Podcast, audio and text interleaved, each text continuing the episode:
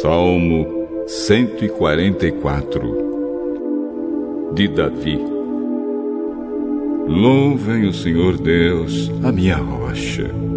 Ele me prepara para a batalha e me ensina a combater. Ele é a minha rocha e a minha fortaleza, o meu abrigo e o meu libertador. Ele me defende como um escudo e eu confio na sua proteção. Ele põe as nações debaixo do meu poder. Oh, Senhor, que é o ser humano para que penses dele? Que é um simples mortal para que te preocupes com ele? O ser humano é como um sopro. A sua vida é como a sombra que passa. Ó oh, Senhor, abre o céu e desce. Toca nas montanhas e elas soltarão fumaça. Manda relâmpagos e espalhe os inimigos. Atira as tuas flechas para fazê-los fugir.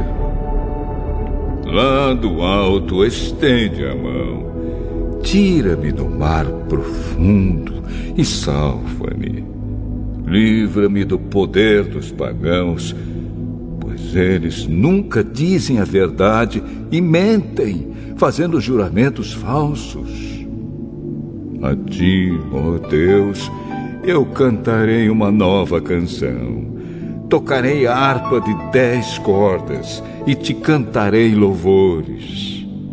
Tu dás a vitória aos reis e livras da morte o teu servo Davi.